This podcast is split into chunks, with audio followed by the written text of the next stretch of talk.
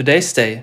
Das finden wir heute wichtig. Guten Morgen. Sind Sie noch auf dem Weg zur Arbeit oder bereits angekommen? An diesem Montag, den 27. März 2023, eine mehr als bedeutsame Frage, denn heute ist Megastreik in der Bundesrepublik. Zwei Gewerkschaften, nämlich Verdi und die EVG, hatten dies bereits am Donnerstag angekündigt und seitdem überschlugen sich die Meldungen darüber, wie anders der heutige Wochenstart aussehen wird, wenn man mit öffentlichen Verkehrsmitteln unterwegs sein möchte oder muss. Klar ist, der ICE 474, welcher um 7.47 Uhr den Frankfurter Hauptbahnhof für gewöhnlich verlässt, um dann um 10.17 Uhr in Hannover sein Ziel zu erreichen, er wird heute nicht fahren. Die Bahn hat im Vorhinein der Arbeitsniederlegung angekündigt, dass der gesamte Fernverkehr eingestellt wird.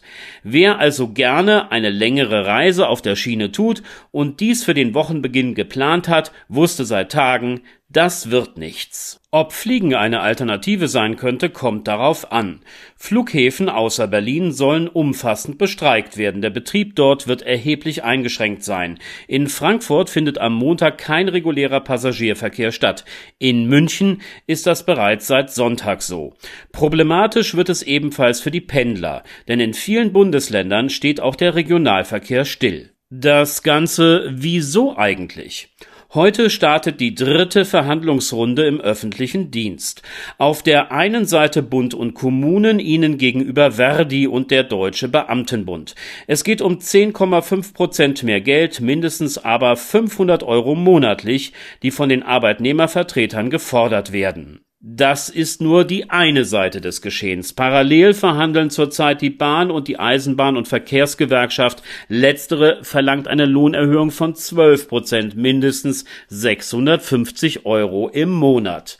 Da die den Arbeitnehmervertretern gegenüberstehenden Arbeitgeberparteien keine den Gewerkschaften angemessen erscheinenden Angebote unterbreitet hatten und eine Einigung folglich nicht erreicht wurde, findet nun der sehr weitreichende Warnstreik Streik am heutigen Tage statt. Im Vorfeld ließ die Arbeitgeberseite ihr Unverständnis für die Ankündigung der Arbeitsniederlegungen laut werden.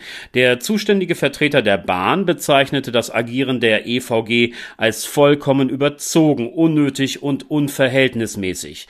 Von Seiten der kommunalen Arbeitgeber hieß es, die Maßnahmen der Gegenseite seien nicht okay. Gedanken machte man sich seit dem Ende der letzten Woche um die Güterversorgung im Land.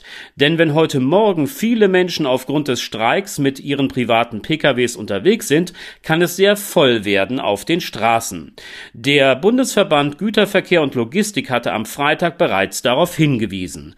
Einige Bundesländer verzichteten gestern auf Kontrollen des sonntäglichen Lkw-Fahrverbotes. Darum hatte Verkehrsminister Wissing gebeten, damit benötigte Waren bereits an den gewünschten Ort rollen konnten. Wie auch immer der Tarifkonflikt ausgehen und welche Einigung man am Ende finden mag, die Folgen des heutigen Warnstreiks werden für viele Menschen spürbar werden.